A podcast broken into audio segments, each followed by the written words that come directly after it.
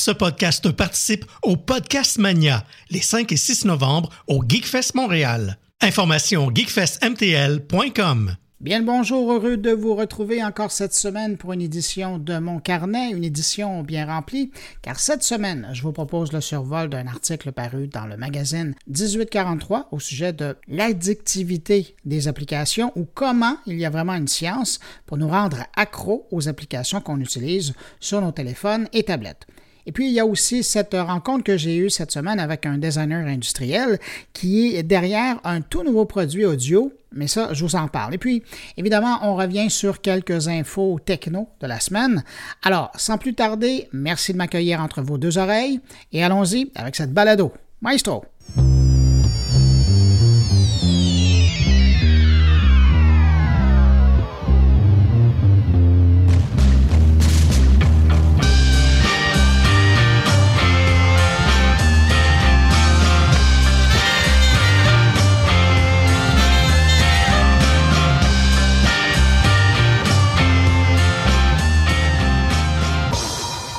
Si on revient sur l'actualité, euh, d'abord, deux gros joueurs euh, qui voulaient attirer l'attention cette semaine. D'abord, Microsoft, qui voulait faire le point sur ses nombreux produits à venir. Et de mémoire, j'avoue que j'ai l'impression que la dernière fois où les ventes de l'Internet ont été autant favorables pour Microsoft, ben, ça doit bien remonter à l'époque où le fabricant annonçait la sortie de la toute première console Xbox en 2001. Euh, depuis ce temps-là, ben, on sentait plutôt une dégringolade. Il faut croire aussi qu'on ressent peut-être les premiers vrais effets du leadership de Satya Nadella comme PDG de Microsoft euh, depuis 2014. Et puis aussi, peut-être que comme le wow effect est absent des présentations d'Apple depuis un certain moment, peut-être que Microsoft a profité du vide. En tout cas, il est clair, les gens voulaient rêver, alors Microsoft a fait rêver en démontrant plusieurs applications possibles euh, cette semaine du 3D à partir d'un ordinateur avec la nouvelle mise à jour de Windows 10 qui sera disponible gratuitement au printemps prochain. Et une nouvelle mise à jour, donc on a baptisé Windows 10 Creator Update. Ça vous donne le ton. Imaginez pouvoir scanner un objet réel devant vous avec votre téléphone intelligent et l'intégrer quelques secondes plus tard dans un dessin ou une présentation PowerPoint sur votre ordinateur.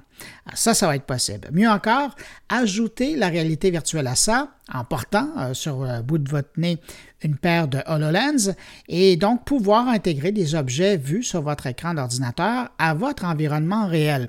Essayez un meuble dans son salon avant d'aller l'acheter ou carrément refaire son décor avant d'aller magasiner.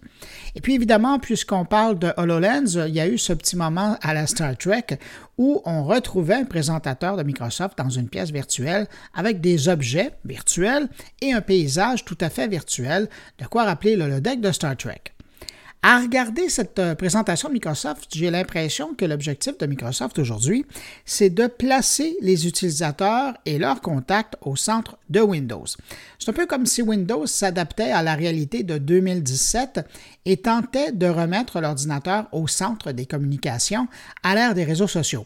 Donc, ce sera encore plus facile avec la nouvelle mise à jour de Windows 10 de contacter et de partager avec les gens qui vous importent, peu importe la plateforme, à partir de Windows. Thank you.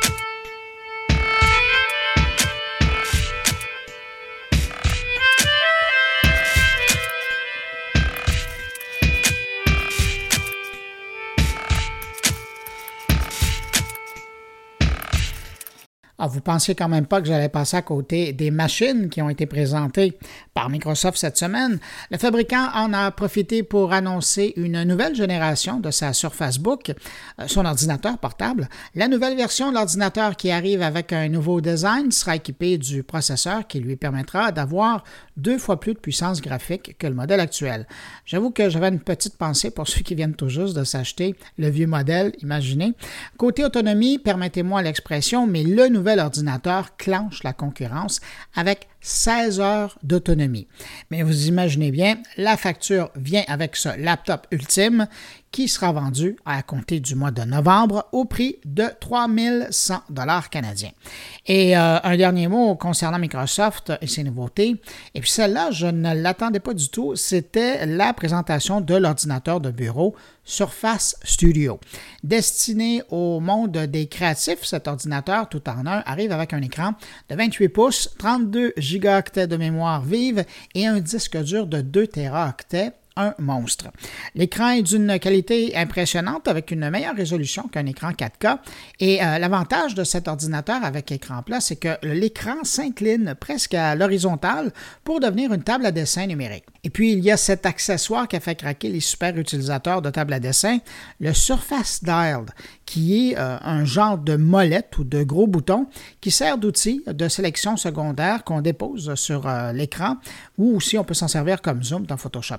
Alors, pour cet ordinateur, il faudra débourser environ 3000 dollars US parce que pour le moment, je n'ai pas vu de prix canadien de la part de Microsoft. Alors, on peut dire qu'il y a longtemps qu'Apple n'avait pas senti souffler dans son cou comme ça, mais avec la Surface Studio, j'avoue qu'il y a probablement des créatifs qui vont être tentés de sauter la clôture.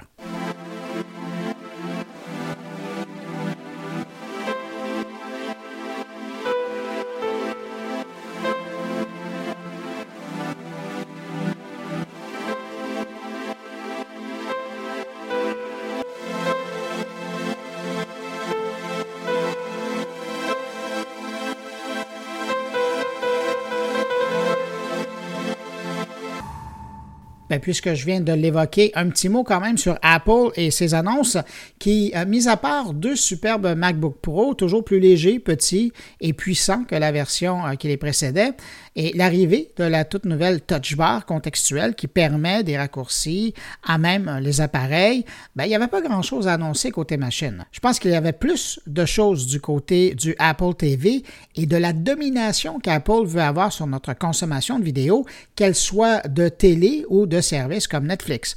D'ailleurs, dès décembre, Apple sort une application baptisée TV, pour le moment uniquement disponible aux États-Unis, qui va justement gérer les flux vidéo euh, pour les utilisateurs. Alors, vous voulez voir quelque chose, TV va le trouver pour vous à travers tous vos services de vidéo par abonnement, mais aussi à travers la télé en direct. Alors, ça sera un dossier à suivre.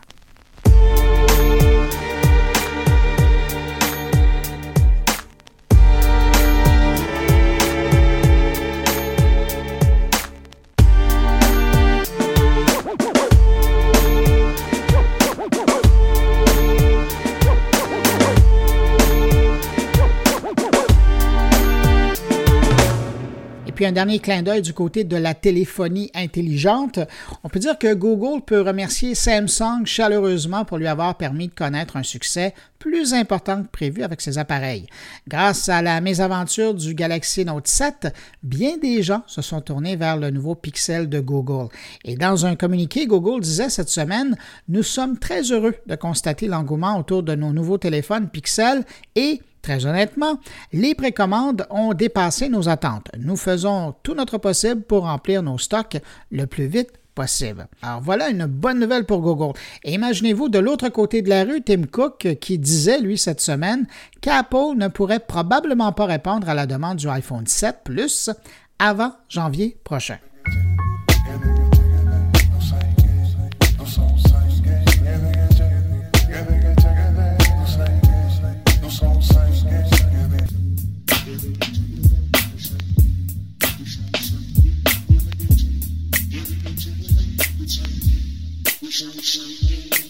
Sinon, ailleurs sur la planète techno, euh, il y a cette nouvelle, la mort annoncée de Vine, le réseau social des vidéos de 6 secondes lancé en 2013 et acheté par Twitter au coût de 30 millions de dollars, n'aura pas su garder sa part de marché dans l'écosystème. Difficile de faire concurrence à Snapchat ou à Instagram qui possèdent presque tout l'espace de la courte vidéo sur Internet. Pas encore de date de fermeture annoncée, mais Twitter voulait passer le message pour que les créateurs de courtes vidéos passent télécharger leur production avant la fermeture du service. Alors voilà, vous êtes informés.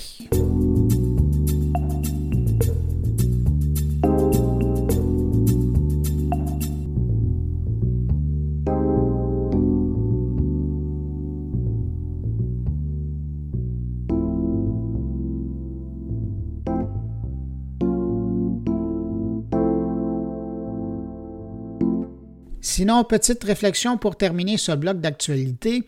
En apprenant qu'AT&T va faire l'acquisition de Time Warner pour 85 milliards de dollars américains, je me demandais si CNN, qui est propriété de Time Warner, aurait encore toute sa liberté de parole concernant la couverture, par exemple, des accusations portées contre AT&T qui refilerait des informations concernant ses clients aux autorités policières sans même demander de mandat d'un juge. En tout cas, ça montre à quel point encore aujourd'hui, quand AT&T achète Time Warner, eh bien, comment the content is still king?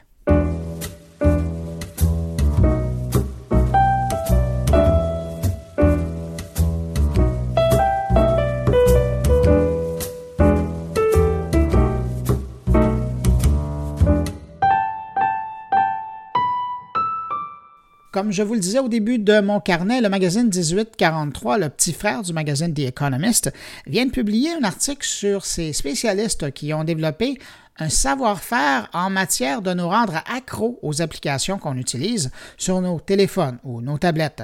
Et cet article-là, je ne l'ai pas lu en premier, j'en ai entendu parler dans une recension faite par la chroniqueuse magazine de la matinale de CBL à Montréal, Elisabeth Étienne. Alors plutôt que de vous en parler moi-même, j'ai pensé vous présenter cet extrait de l'émission de la matinale de CBL parce que la chroniqueur cerne très bien le sujet, peut-être même mieux que moi je l'aurais fait. Alors bref, voici un coup d'œil sur l'article concernant ceux qui aident à créer vos applications addictives. Parlons d'applications. Il y a toute une science derrière le caractère addictif de nos applications mobiles et il y a certains des experts du domaine qui sont carrément préoccupés par l'absence du code éthique pour encadrer leur découverte. Elisabeth Etienne, euh, dans le cadre de ta revue des revues, tu as lu un article sur le sujet. Oui, euh, rien pour rassurer les gens qui ont déjà peur euh, de la montée en puissance des machines qui vont peut-être nous contrôler un jour. The Big Brother.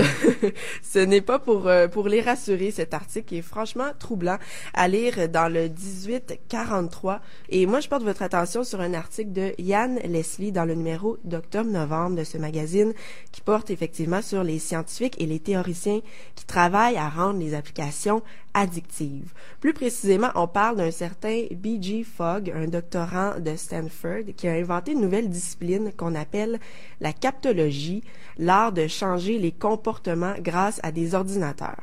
Donc, tout ça part de concepts empruntés à la psychologie expérimentale, plus précisément au behaviorisme ou euh, la théorie comportementaliste, pour ceux qui connaissent un peu la psycho. Donc, ce que ça dit en gros, c'est que le cerveau fonctionne beaucoup par récompense et par punition. Donc, si on arrive à créer un sentiment de récompense chez un utilisateur, eh bien, on va évidemment le stimuler à passer plus de temps sur une application. Évidemment, c'est toujours la, la même récompense l'utilisateur peut se démotiver. Donc, il faut varier les récompenses à la fois dans l'occurrence et dans la forme pour garder l'utilisateur stimulé et l'encourager. Le garder captif. Oui, le garder captif. Et ne nous méprenons pas, c'est le but de garder les gens le plus longtemps possible sur une app. Donc, ce monsieur Fogg qui donne des séminaires à beaucoup de jeunes loups de la Silicon Valley, on se l'arrache littéralement, il semble dire qu'il avait de bonnes intentions au départ, peut-être qu'il pensait plus à des applications euh, qui allaient améliorer nos habitudes de vie, ce genre de choses-là. Mais ce qui se rend compte, c'est que les gens qui assistent à ces séminaires sont là pour faire de l'argent. Ils ne reculent devant rien. D'ailleurs, un de ses anciens étudiants est l'un des cofondateurs d'Instagram. D'autres travaillent pour des grandes chaînes de casinos. C'est aussi assez troublant de voir comment les machines, jusqu'aux icônes, jusqu'à l'éclairage, tout est calculé pour vraiment tenir les gens accros. Donc, au final, ce qu'on dit, c'est que ce savoir-là, ces algorithmes, finalement, qui permettent non seulement de prédire notre comportement, mais de le changer, ben, c'est à la fois un savoir et un pouvoir immense, mais qui est concentré dans les mains de quelques jeunes, des jeunes hommes pour la plupart, qui ont entre 25 et 35 ans, et qui sont à San Francisco et qui n'ont peut-être pas le sort du monde comme première euh, préoccupation. Et qui peuvent du jour au lendemain rendre cette application-là disponible et qu'elle soit paf, comme ça, téléchargé par des millions de personnes. Exactement, exactement. Quelque chose qu'au départ, on n'a pas besoin, on s'entend, et finalement, ça devient incontournable. Donc, euh, gros déséquilibre aussi entre ce que veulent les concepteurs et les utilisateurs. C'est à lire dans le 1843, également accessible en ligne au 1843magazine.com. Elisabeth Etienne, merci beaucoup. Très euh, troublant, inspirant, euh, intéressant à tout le moins.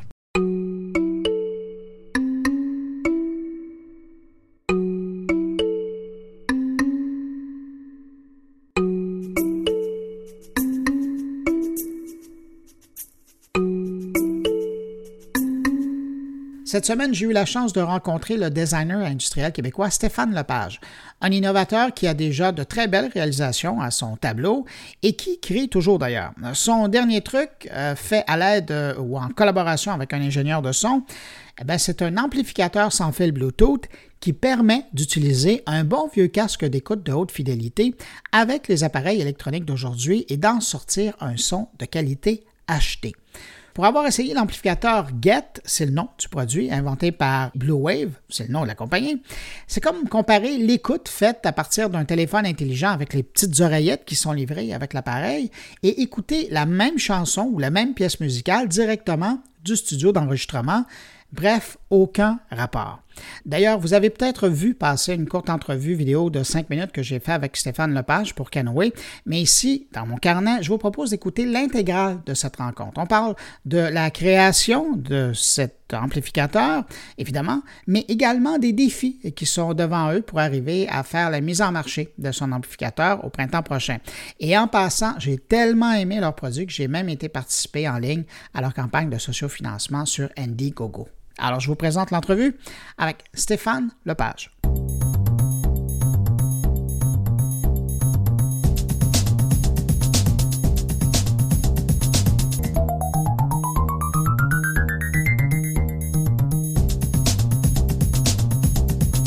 Stéphane Lepage, on s'est déjà croisé euh, dans votre vie euh, de designer. Vous aviez travaillé sur un projet euh, de caméra 360 qui était très prometteuse elle n'a pas encore vu le jour, mais c'était quelque chose de, très fort.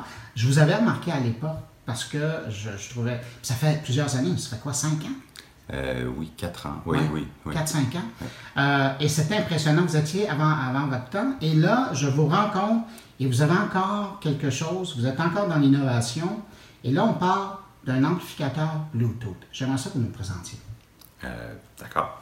Ben, c'est un tout petit appareil qui est un amplificateur d'écouteurs sans fil, qui a la particularité, en fait, d'améliorer le son. C'est pas juste un adaptateur, au contraire.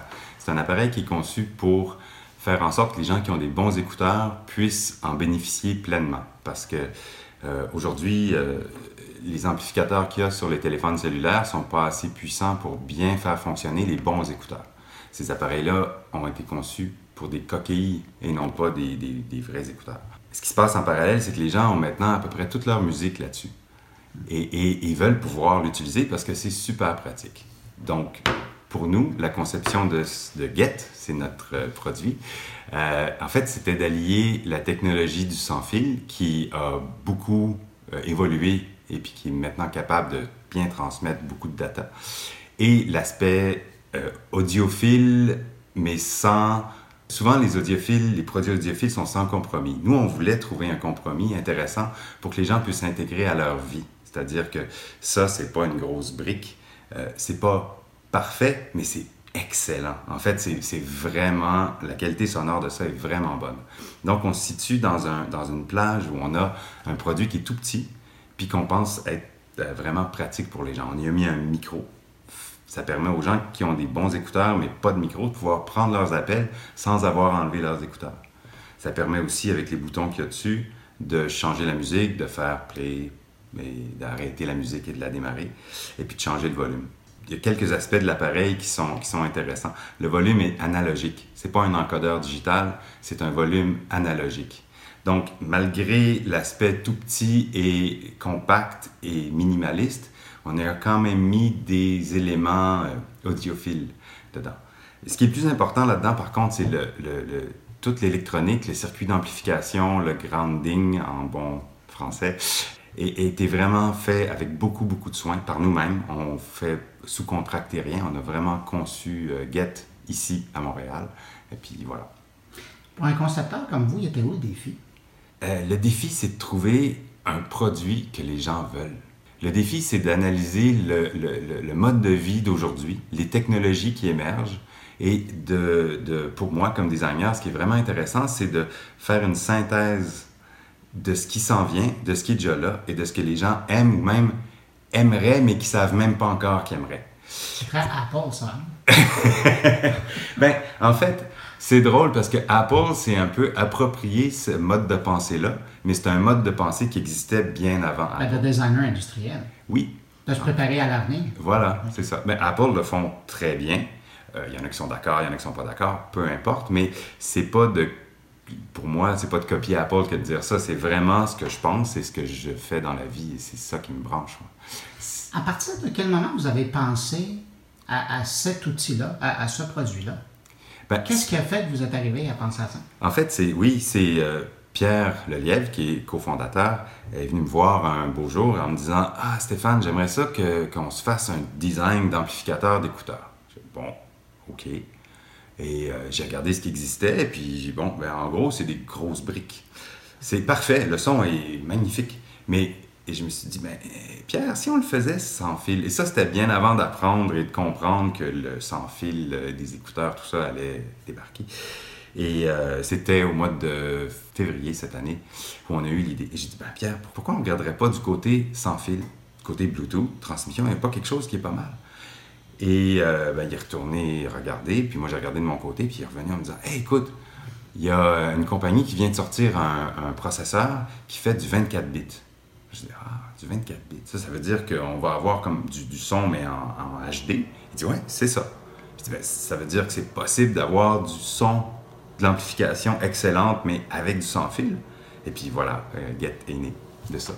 Une fois qu'on a l'idée, que ça fonctionne, parce que dans le fond, là, ce que vous nous avez montré, c'est un peu la maquette, mais en dedans, c'est pas aussi beau que ça. Je pense que vous l'avez à côté de vous. Là. Oui, oui, oui. oui, oui. Ben, c'est pas aussi beau, mais c'est. Vous l'appelez le Frankenstein? Pour moi, c'est à la limite plus intéressant. Ce qu'on voit là, désolé pour les fils, ce qu'on voit là, c'est absolument ce qui est là-dedans. D'accord. C'est ce qu'on appelle le circuit imprimé avec toutes les composantes, la batterie.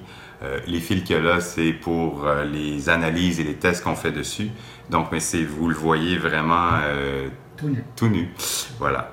Alors, on est assez fiers parce qu'on a réussi à rendre, euh, à créer un système qui est vraiment compact, vraiment léger. Et pour moi, c'était vraiment important de faire ça parce que ça doit correspondre au mode de vie des gens. Les gens veulent prendre, ils sont en transport en commun, ils sont au travail. Euh, il y a beaucoup de gens maintenant qui ont des très bons écouteurs parce qu'ils les ont sur les oreilles toute la journée travaillent, euh, les développeurs, hein, on en voit dans des lofts, il y a beaucoup de bruit, puis ils veulent pouvoir s'isoler. Puis ils ont les moyens et l'envie surtout d'avoir de la bonne musique. En plus, de l'autre côté, tous les systèmes de streaming euh, se dirigent vers la haute résolution. Mm-hmm. Euh, donc pour nous, Get, c'est un peu le meilleur des deux mondes. En plus, ce que je trouve moi vraiment intéressant là-dedans, c'est que ça permet de contrer l'obsolescence ça peut sembler bizarre ce que je dis, mais des écouteurs d'il y a 15 ans, c'est aussi bon des écouteurs qu'il y a deux semaines. Mm-hmm. La technologie des écouteurs évolue, bien sûr, mais le cœur de ça ne bouge pas. Puis il y a plein de gens qui sont vraiment en amour avec leurs écouteurs d'il y a 20 ans qui fonctionnent encore merveilleusement bien. La technologie, de l'autre côté, bouge très vite. Et ça, c'est euh, aux deux ans que ça change. Donc, Get, ça permet de, de, garder ce qu'on aime et d'avoir la liberté de l'utiliser avec les appareils qu'on veut. pour nous, c'est assez chouette parce que ça, c'est pas d'inciter à la consommation. En fait, ça, c'est un pont entre des technologies qu'on veut garder puis les nouvelles qui évoluent très vite. Bon. La mauvaise nouvelle de toute cette entrevue, c'est que malheureusement, il n'est pas encore disponible en magasin.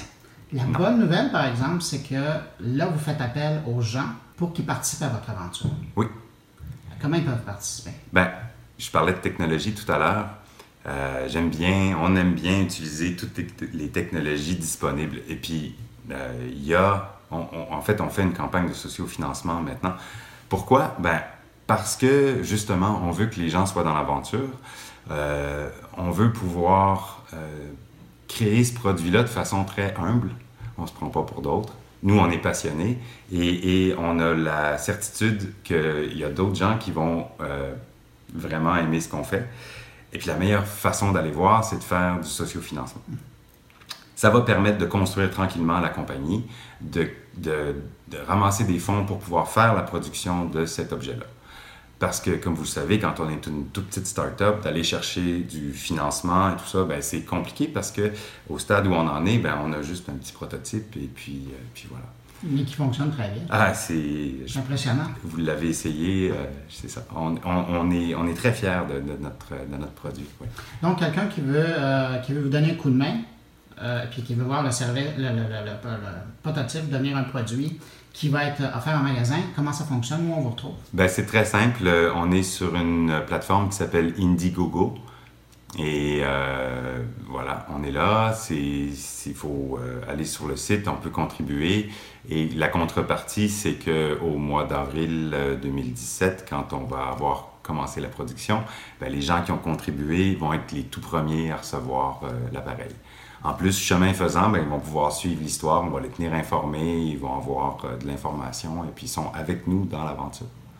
Quand on, là, je parle à l'entrepreneur plus qu'au créateur, dans ce processus-là, vous demandez la participation des gens pour qu'ils vous appuient, puis ça devient presque une œuvre collective. Ils vous donnent un coup de main à démarrer votre initiative. Et de l'autre côté, il, doit y avoir des, gens qui, investissent dans l'innovation, qui doivent vous regarder en disant ben, on aimerait ça mettre la patte là-dessus. Comment vous dealez avec ça? Quand il y a une innovation, un produit, ce produit-là n'existe pas encore. Ça, c'est un prototype, mais bon, il n'y a pas. Il y a pour des investisseurs, pour des industriels, pour tout ce, pour tout ce monde-là, il y a une part de risque qui est énorme. Euh, de passer en premier par le sociofinancement, ça nous permet d'avancer sur des phases qui sont très à risque. Et après, on, on, va encore avoir besoin de tout cet écosystème-là. Mais justement, on va pouvoir leur montrer, regardez, il y a tant de personnes qui sont intéressées par notre produit. On a déjà tant d'acheteurs, le marché y croit, on a été repris par un tel, un tel, on a fait une entrevue. Et voilà. Et pour moi, d'essayer de convaincre des investisseurs ou des industriels qu'un produit est bon à coup de spécifications, eh, c'est beaucoup moins fort que de leur dire, écoutez, regardez, on a une foule de gens qui sont d'accord avec nous, qu'on a une bonne idée et qui nous appuient. Dans la tête d'un innovateur comme vous, ben, parce que bon, vous êtes deux, là, mais je m'adresse à, la moitié de, de, l'entreprise. De passer au sociofinancement, pour vous, c'était une solution naturelle? Oui, oui, c'était naturel d'aller vers le sociofinancement parce que le produit est super bien adapté à la plateforme. C'est un produit technologique qui correspond bien au type de produit que les gens euh, appuient sur les plateformes de sociofinancement. Et justement, c'est une belle façon de valider le marché, de créer une communauté puis de pouvoir avoir une bonne base pour ensuite grandir, ensuite aller vers les investissements majeurs, ensuite aller vers...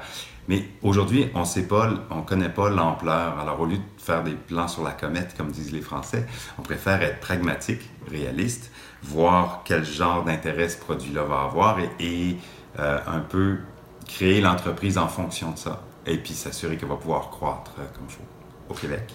Quand on a un, un comme ça qui fonctionne dans les mains, puis qu'on veut le mettre sur le marché, c'est quoi les risques, c'est quoi les difficultés que vous voyez dans l'horizon? Déjà, il y a plusieurs personnes qui nous disent Ah, ben écoutez, euh, oui, c'est super votre truc, mais demain matin, vous allez avoir tous les gros qui vont vous copier, et puis euh, voilà, vous êtes personne, ils sont gigantesques, pourquoi est-ce que. Et à ça, je réponds ben, il y a plusieurs éléments dans cette réponse-là, mais justement, on est dans une époque formidable où il y a beaucoup de gens qui se disent Ah, moi, les grosses marques, hmm, j'aimerais mieux faire confiance à une bande de passionnés à qui je peux parler directement, par exemple sur Indiegogo, dire ouais, Vous en êtes tous les gars? En a un prototype, avez-vous essayé avec ça Oui. Avoir un dialogue, une interaction. Les gens sont plus passifs et ils, sont, en ont marre de se faire à coup de publicité, dire quoi acheter, quoi faire.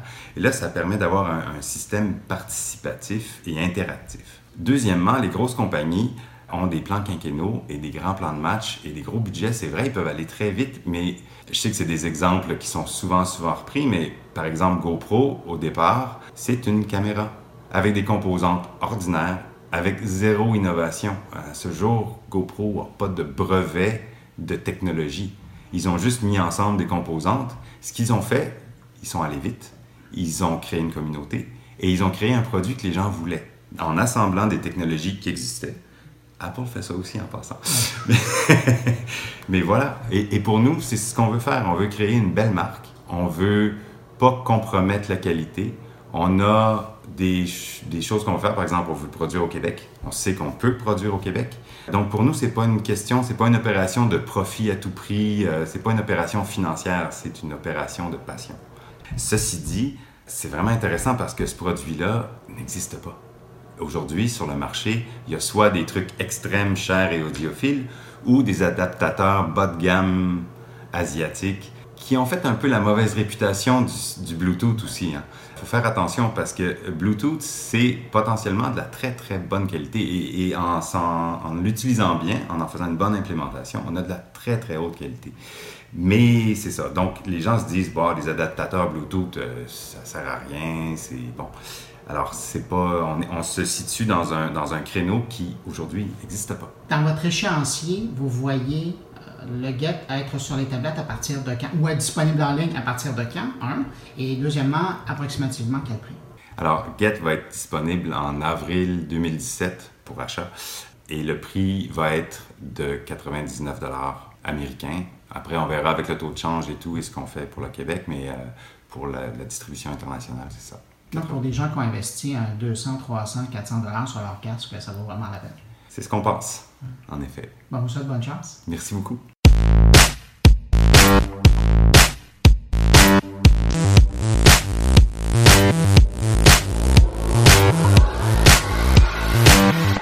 Eh bien voilà, c'est tout pour cette édition de Mon Carnet pour cette semaine.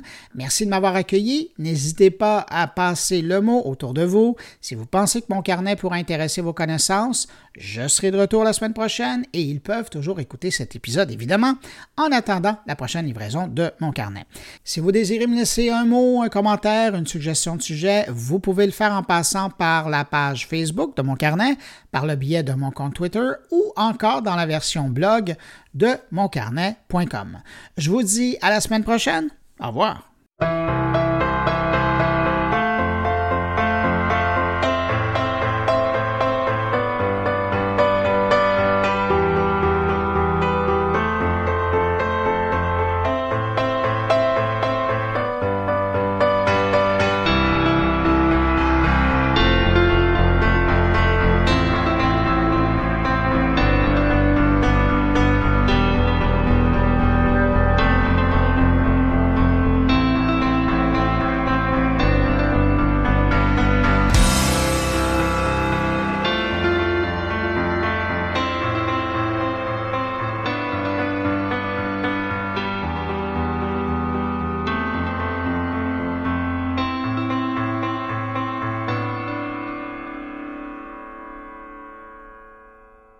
Ce podcast participe au Podcast Mania les 5 et 6 novembre au Geekfest Montréal. Information geekfestmtl.com.